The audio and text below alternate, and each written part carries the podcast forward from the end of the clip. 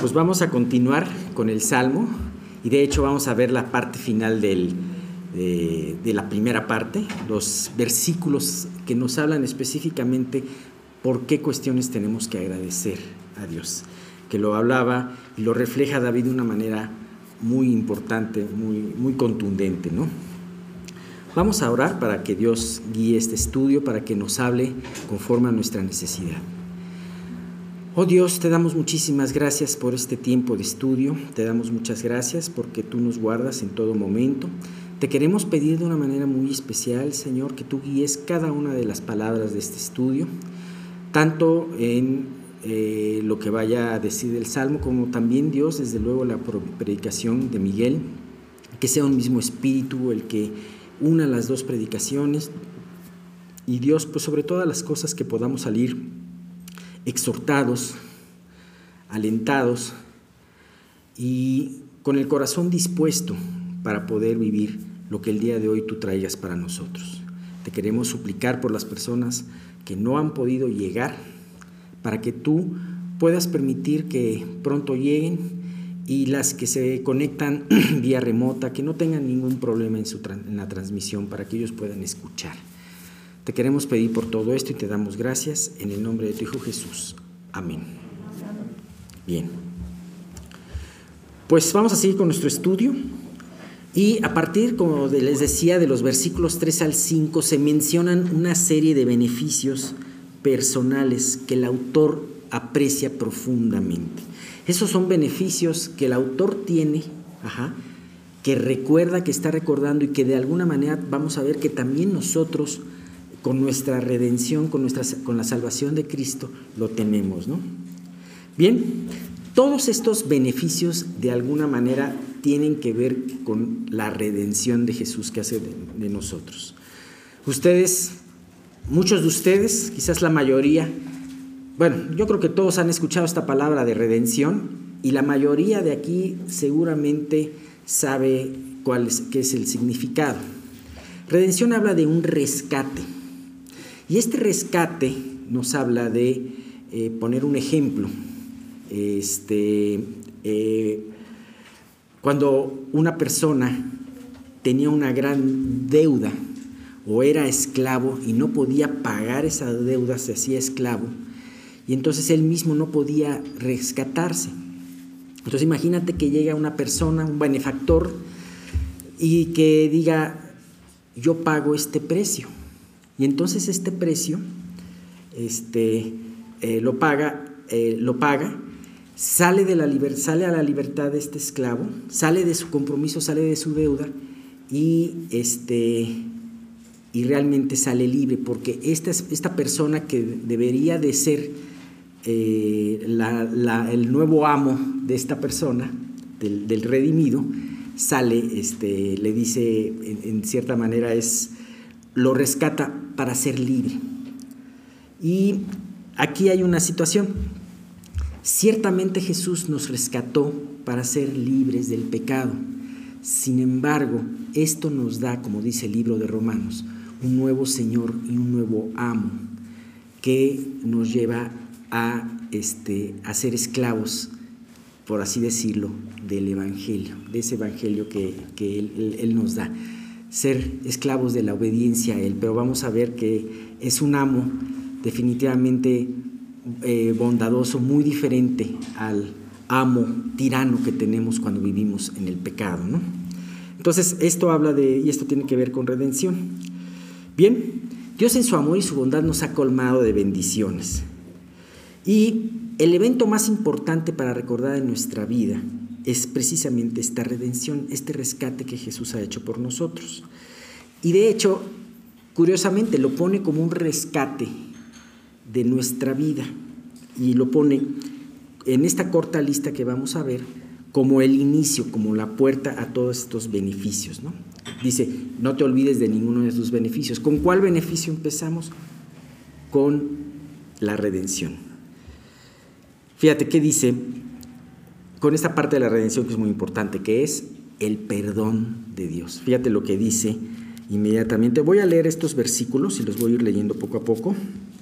A partir del 3 al 5 dice, Él es quien perdona todas tus iniquidades, el que sana todas tus dolencias, el que rescata del hoyo tu vida, el que te corona de favores y misericordias, el que sacia del bien tu boca, de modo que te rejuvenezcas como el águila. Entonces empezamos esta lista con el perdón. Él es quien perdona todas tus iniquidades, todas. No dice tus iniquidades, no, todas tus iniquidades.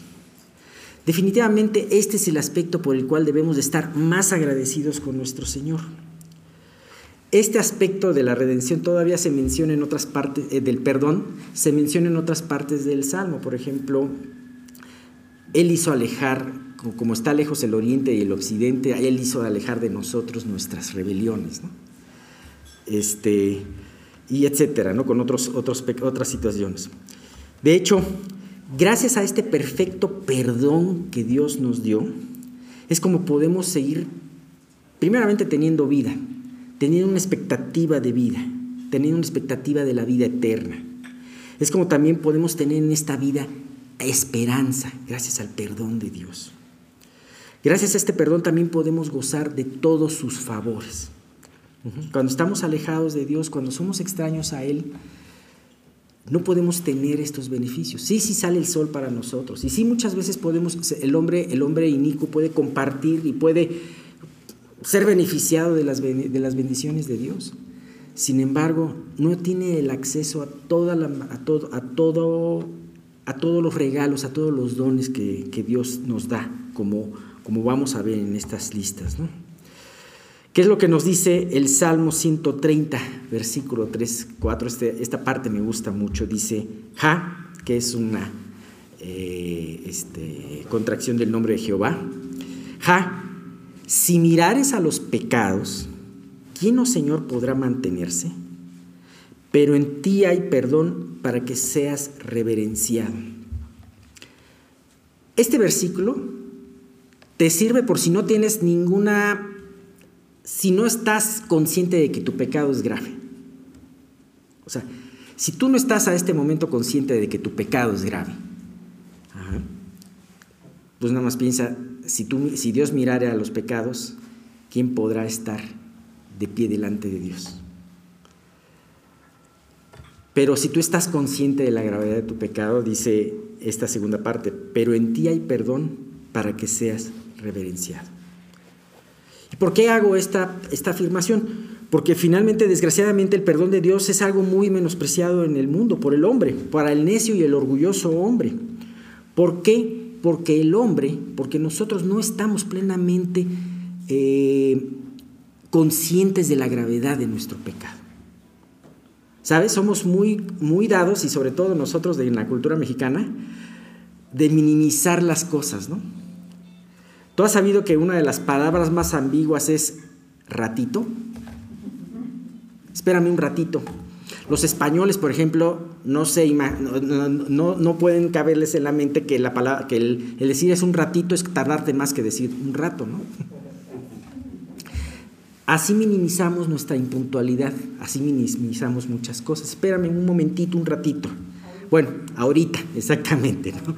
Entonces, este, de alguna manera también iniciamos el pecado. Es un pecadito. Ay, mira, eh, me concedí un pecadito, ¿no? Hasta de broma se dice eso, y, pero se menosprecia mucho. Déjame decirte que el pecado es muy grave, tan grave que te ha separado de Dios, tan grave que mandó al Dios mismo, hecho carne, a sufrir en la cruz, a derramar toda su sangre a este Salvador y a enfrentar la muerte. Pero además hay algo que muy pocos, y sobre todo en el mundo, tienen en cuenta. Tú sabes que tu pecado principalmente es una afrenta contra Dios. Cuando tú pecas contra alguien, estás afrentando a Dios. Sí, hay pecados que son directamente contra Dios. Hay pecados que son contra el prójimo. De hecho, los diez mandamientos se dividen en esas dos partes, contra Dios y contra el prójimo. Pero cuando tú estás pecando contra tu prójimo, estás pecando contra Dios también. Cuando tú tienes un enojo contra alguien, estás pecando contra Dios. Entonces, esto es algo que, que, además es un Dios santísimo. Y es un Dios misericordioso, es un Dios paciente, pero estás pecando, y, pero el hecho de que Dios sea misericordioso y paciente no le quita la gravedad al pecado y no le quita de que este pecado lo estás haciendo contra Él. A final de cuentas, eh, por eso, aunque peques contra una persona y le pidas perdón a esa persona, también tienes que pedirle perdón a Dios. El salmista no tenía este problema, el salmista estaba plenamente eh, al tanto y consciente de la gravedad de su pecado y que lo hacía delante de Dios. Este mismo salmista, David, acuérdense que escribió el Salmo 51. ¿Y qué versículo hablaba del Salmo 51? Decía, contra ti, contra ti he pecado y he hecho lo malo delante de tus ojos. ¿Se acuerdan? Bueno, entonces este salmista, David, tenía plenamente, e-, eso lo tenía muy consciente, la gravedad y contra quién estaba pecando. Y por esa razón, en este salmo de agradecimiento, él aquilata, atesora ese perdón que Dios le da. Es impresionante. ¿Por qué? ¿Cuál va a ser el primer beneficio que David le está dando a Dios? Perdonas mi pecado que es grande y que además hice contra ti. Este es un punto muy importante. A la luz de todo esto podemos ver lo maravilloso de Jesús. Mil años después de que se escribió este salmo, el mismo Jesús pronuncia estas palabras en repetidas ocasiones. A una mujer que le estaba lavando los pies, le dice, hija, tus pecados son perdonados. Increíble. Yo no puedo imaginarme la bendición que sintió y el, y el, y el descargo que sintió esta mujer pecadora al escuchar tan dulce voz, tan, cargada de ánimo, cargada de esperanza. Hija, tus pecados te son perdonados. Otro ejemplo que tenemos es aquel muchacho paralítico que sus amigos lo bajan por el techo porque no podían accesar por otras partes, ¿no? A mí me impresiona mucho la actitud de estos chicos, ¿no? Habla de la Biblia que son jóvenes. Y como ellos dijeron, queremos hacerle un bien a mi amigo, el único, eh, vamos a presentárselo a Jesús. Y entonces lo sacan sacan, eh, quitan una parte del techo, muchachos audaces, ¿verdad? Lo, lo bajan y lo ponen delante de Jesús. Y Jesús se maravilla al ver la, fe de eso, de ellos. Y entonces le dice, eh, eh, le dice Jesús, hijo, tus pecados te son perdonados. Todo mundo veía un paralítico, hasta sus amigos. ¿Y cuál es el mayor problema de ese paralítico? Pues que no puede moverse, no puede caminar. Pero Jesús veía otra cosa. El mayor problema es el pecado. Vamos por orden. Primero le perdono los pecados. Y entonces, varios fariseos que estaban ahí se indignaron y dijeron, pero ¿qué se cree este que puede? Y cavilaron, dice la Biblia, cavilaron este, en, sus, en sus pensamientos, ¿no? y sin decir palabra alguna, en ellos mismos dijeron, pero ¿quién es este que perdona, que se, cree que perdona pecados? Jesús, que conoce todo, les recrimina y, y les dice una sentencia muy importante. Dice, ¿qué es más fácil decir al paralítico? Esto está en Marcos 2 del 9 al 11. ¿Qué es más fácil decir al paralítico? ¿Tus pecados te son perdonados o decirle, levántate tu lecho y anda? Pues para que sepáis que el Hijo del Hombre tiene potestad en la tierra para perdonar pecados, y dijo al paralítico, a ti te digo, levántate, toma tu lecho y vete a tu casa. Qué impresionante. Jesús estaba haciendo el trabajo completo. De hecho, mi esposa me compartía que en inglés dice make a whole. Hacía, hizo sé completo. Le dice, en vez de ser perdonado, le dice sé completo. Y es impresionante, completo. Para Dios somos completos en cuerpo, alma y espíritu. Y entonces ya había hecho lo difícil y de alguna manera al mismo tiempo dijo, te sano. Y esto tiene mucho que ver con la segunda palabra de agradecimiento de David. El que sana tus dolencias, todas tus dolencias, también dice todas aquí la palabra, todas es muy importante.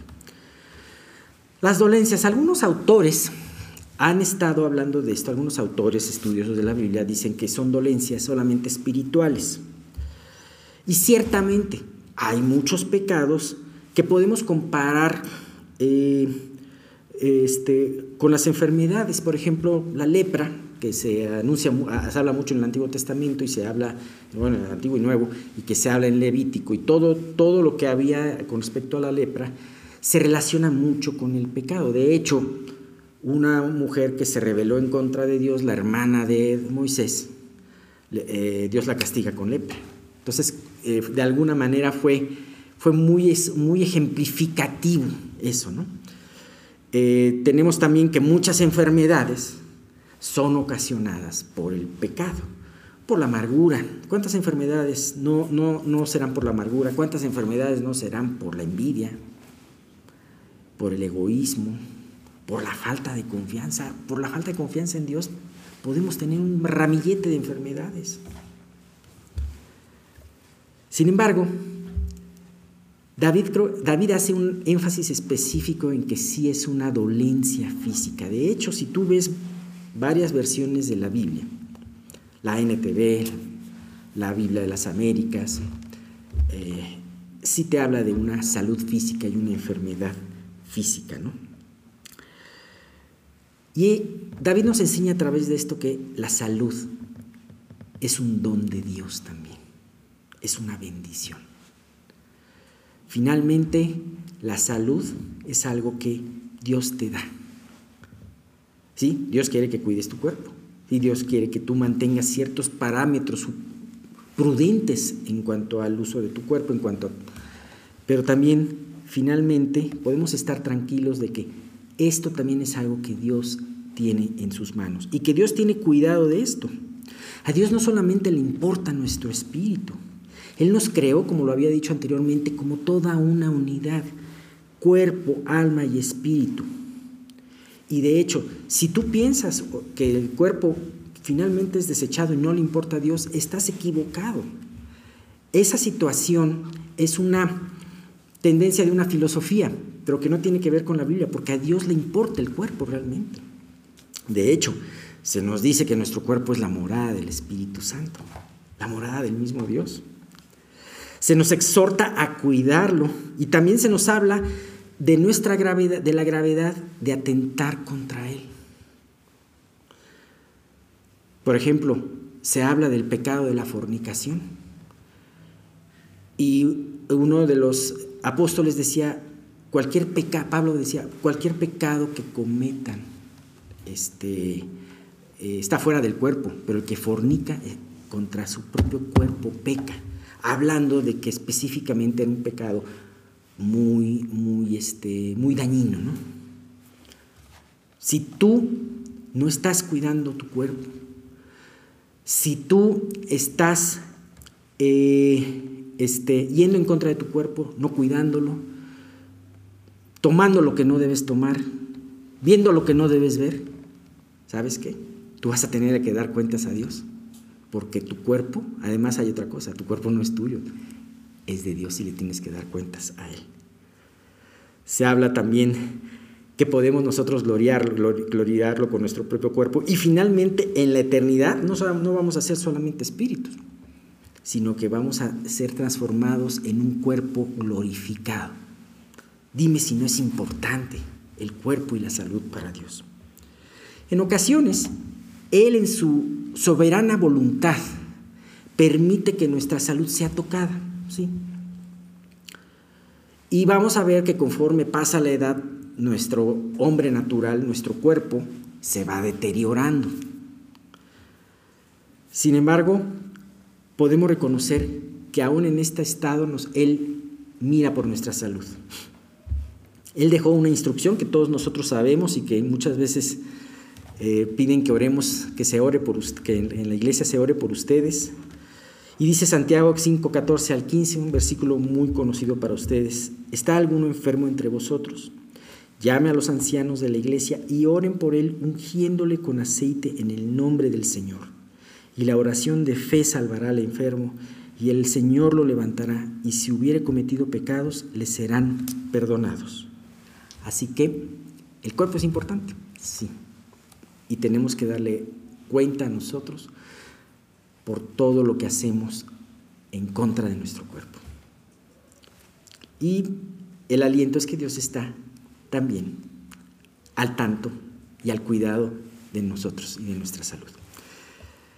El que rescata del hoyo tu vida, ¿qué, es, continúa cuando, cuando tu salud no mejora sino empeora? ¿Qué continúa? ¿Cuál es el siguiente paso? El hoyo. ¿No? El hoyo, la urna, lo que quieras. Este, pero me llama la, la atención porque David dice, el que rescata del hoyo tu vida.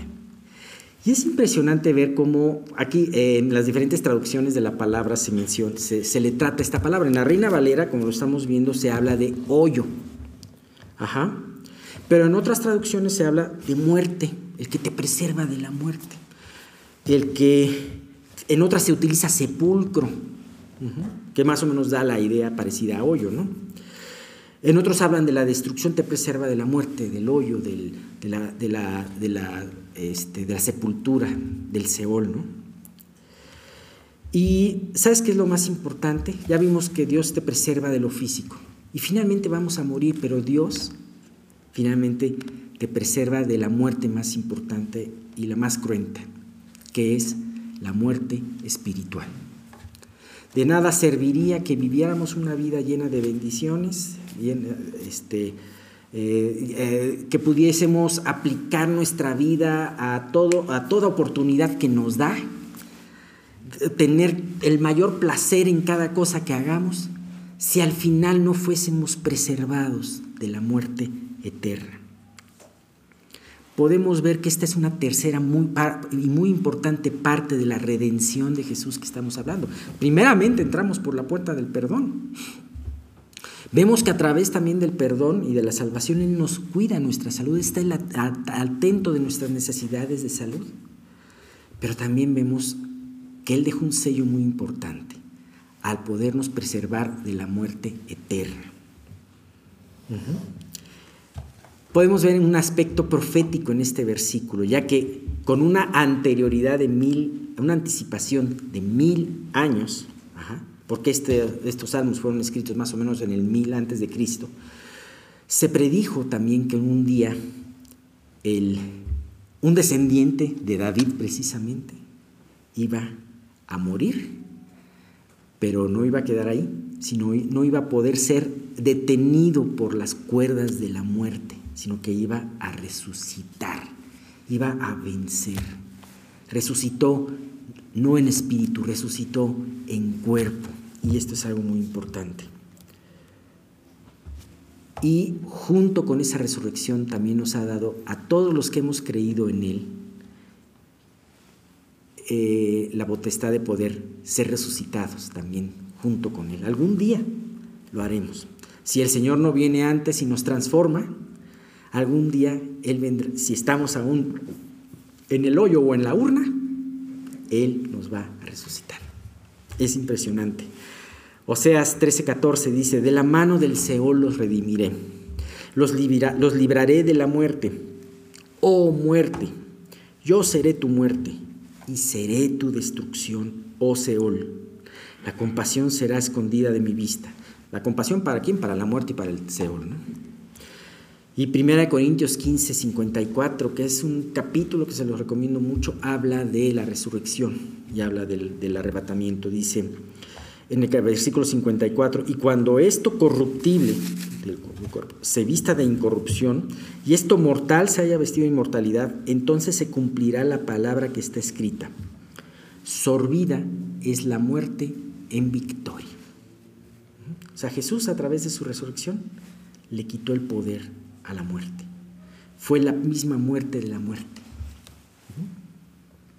Así que, como David, disfrutemos y demos gracias por este precioso don de la resurrección que Cristo nos ha dado. No olvidemos que es precisamente el evento de la resurrección el que da sentido a nuestra vida como cristianos.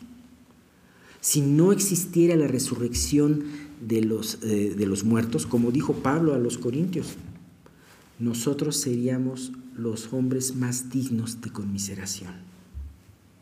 pero como hay una historia después de esta vida, como hay una resurrección, como hay una vida eterna, podemos alegrarnos y gozarnos y saber que nuestra vida tiene sentido todo esto. Bien, la próxima vez, próximo estudio, vamos a ver, les dije que este estudio iba a ser un poquito detenido porque hay muchos conceptos y, que tenemos que ser muy conscientes para poder vivir eh, agradecidos al Señor. La próxima vez vamos a ver el que te corona de favores y misericordias. O sea, no solamente nos perdona, no, solamente está atento a nuestra salud y nos da la, la vida eterna, también está pendiente de tu vida material y de tu vida y, de tu progreso espiritual aquí en la tierra. Él anhelaría una vez convertidos nosotros que estuviésemos con Él.